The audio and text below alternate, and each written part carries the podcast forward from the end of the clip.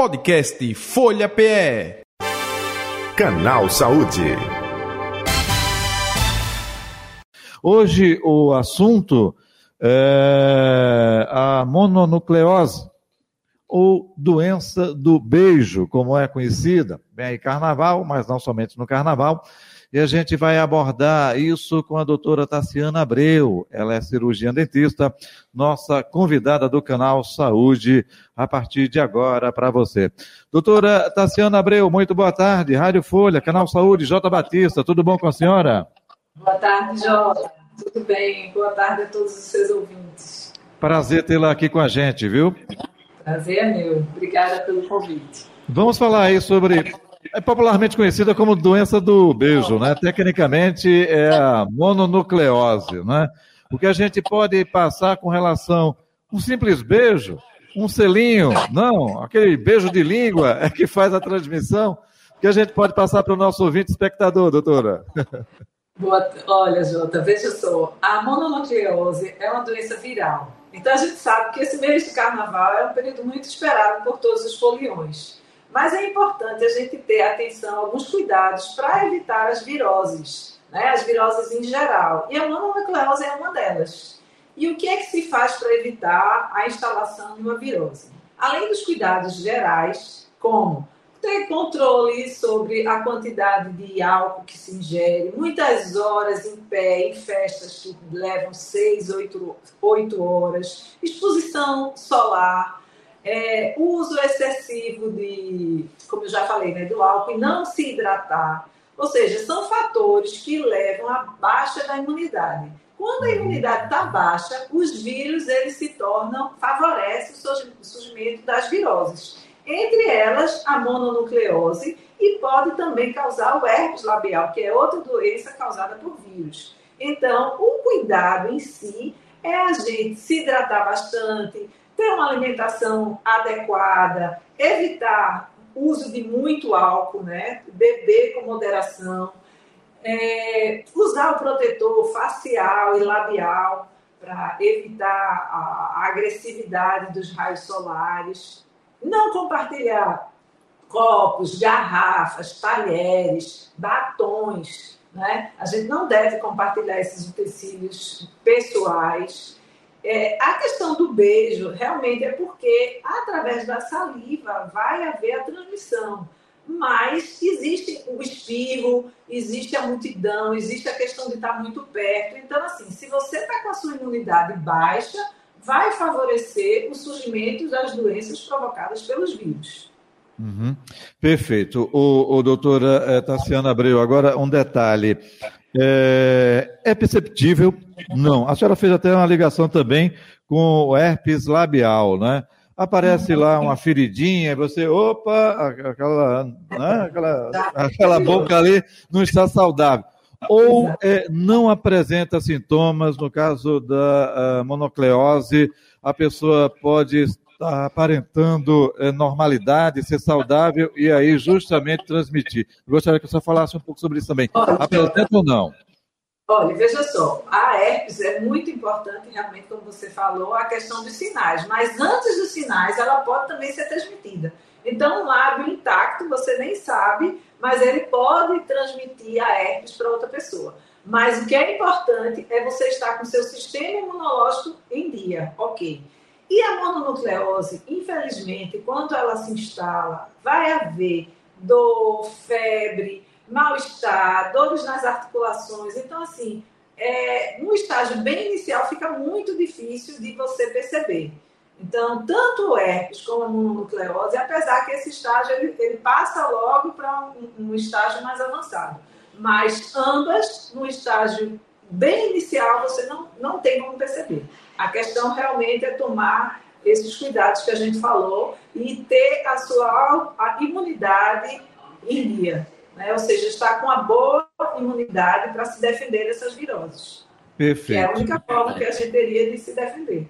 Perfeito. Ô, ô doutora, esses, sintoma, esses sintomas, né, é, demora muito, fica é, muito tempo, uma semana, menos disso, depende de pessoa para pessoa. A depende de pessoa para pessoa, mas na maioria das vezes ela leva em torno de umas duas semanas para o paciente estar totalmente reabilitado. Em alguns casos mais graves, pode levar até quatro, a, a, quatro semanas a 120, a 120 dias, mas já é bem mais raro. Na grande maioria, com uma a duas semanas, o paciente está reabilitado. Uhum. E o tratamento, Jota, é sintomático. Como é uma doença viral, a gente tem que esperar o ciclo do vírus. Então, é tomar analgésicos, antitérmicos, medicações para melhorar a imunidade do paciente e muito repouso. O paciente precisa realmente ficar em repouso para se, para se, para melhorar. Doutora Tassiana, quer dizer que não existe um medicamento específico é, para a, a, doença, a mononucleose? O que, o que existe é justamente para os efeitos dela, febre, dor de cabeça? Exatamente, Jota, exatamente. A gente vai tratar os sintomas do paciente.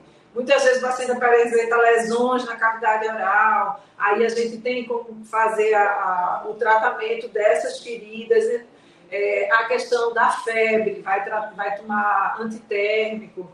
Então, a gente vai tratando os sintomas do paciente. Vai depender muito de paciente para paciente. Então, é, é, existe todo esse contexto, né? É que a pessoa deve estar atenta. É, outro detalhe também, é, a senhora falou é, hidratação, não é? é porque ajuda Muita a. Muita hidratação, Jota, porque a gente sabe que é, é, durante as festas de carnaval, as pessoas ficam muito expostas ao sol, se desidratam, não se alimentam de forma correta, faz o consumo excessivo de álcool. Tudo isso faz com que haja uma baixa da imunidade do paciente, dando oportunidade à instalação das viroses, como no geral. Né? A gente sabe que no período de pós-carnaval, muitas pessoas apresentam diversos tipos de viroses e entre elas encontra-se a mononucleose. Entendi. A doença do beijo, como ah, é falada popularmente. Agora uma pergunta. É só através do beijo ou não necessariamente existem outras formas também de contrair a doença? É isso que eu lhe falei. Quando você está é, através da, de objetos de utensílios, como garfo, garrafa, copo, um espirro, está né? Tá falando muito próximo através da transmissão da saliva né? Então é mais é dessa forma que então aglomerado, as pessoas estão muito próximas umas da outra. Essa, essa proximidade pode haver a transmissão também. Ok, então não necessariamente é com um beijo, né? É, doutora, outro detalhe também que eu gostaria de abordar com a senhora, é, a senhora falou de esperar o ciclo né, é, do vírus. Então, de tempos em tempos, a pessoa que está com a, a mononucleose a doença do beijo, enfim, ela vai ter novamente o não retorno. Necessariamente, não necessariamente, Jota, não, não, de jeito nenhum. Só se ela tiver uma baixa da imunidade e tiver contato. Ela não precisa estar. Tá, é, é, não necessariamente isso. Ela pode uhum. passar a ter um episódio único em toda a vida e ela não se, se expressar novamente. Não é, uhum. não é obrigatório. E, e, quem cuida não é, é, é, justamente da doença? É uma equipe multidisciplinar. A senhora é cirurgiã dentista, não é? é? O dentista também observa, é passada a orientação ou existem outros profissionais envolvidos também, doutora? Isso, porque veja só, há comprometimento das vias aéreas, o paciente é, se queixa também da garganta e do estado geral, vai depender muito da debilidade desse paciente. Mas nós vamos tratar das lesões que acometem a cavidade oral realmente cirurgião dentista, mas é uma equipe multidisciplinar, clínico, é um otorrino, mas é uma equipe multidisciplinar, Jota. Vai depender das características e sintomatologia do paciente. Perfeito. Doutora eh, Tassiana Abreu, outro detalhe. É, gente, eh, a senhora falou né, da herpes labial. É, abordagem da herpes, é, o tratamento também, como deve ser feito, hein? Olha, Jota, a gente orienta para que o paciente não estoure aquelas vesículas, né? É, hoje a gente tem laser, aplicação de laser para acelerar a cicatrização do, do ciclo. Aí o profissional vai usar a técnica adequada e aplicação de laser. Existem as pomadas antivirais e o comprimido via oral também. Né? Então, são, são vias de abordagem que o cirurgião dentista pode tratar o paciente com as aplicações, porque o desconforto maior é daquela ferida que fica no lábio, né? O paciente se sente muito incomodado, porque ao, ao conviver com as pessoas, todo mundo pergunta: o que é isso no seu lábio? O que é isso? Então, para que aquela cicatrização do lábio seja mais rápida, a gente faz uso de pomada uhum. local, antiviral e o laser. Entendi. Ela tem cura, doutor? É só é tratamento, é forma de é, é controle, hein? Controle, é, Jota, da mesma forma. Se o paciente tiver sobre um, um momento de muito estresse, de muita tensão, de exposição solar excessiva, o herpes ele pode recidivar. E pode também acontecer uma única vez e, e, e não mais. Mas é algo que pode sim ser recorrente. Depende muito do, da imunidade do paciente. Ô, ô, doutora, a gente está falando de maneira geral, né? Doenças transmitidas, enfim, é, pode ser através do beijo, como é, é, o nosso foco aqui. Me tire uma dúvida: é, candidíase oral também pode ser transmitida através é, do beijo, é? Olha, a cândido já é uma doença fúngica, né? É um fungo.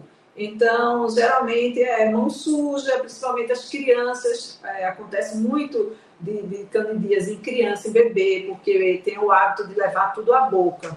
Então, é, é mais comum nessa fase, na, na, na, infância, pela falta de higiene oral. Então, a gente também diz às pessoas que tenham cuidado, não leve a mão suja para a boca, porque isso também pode contaminar.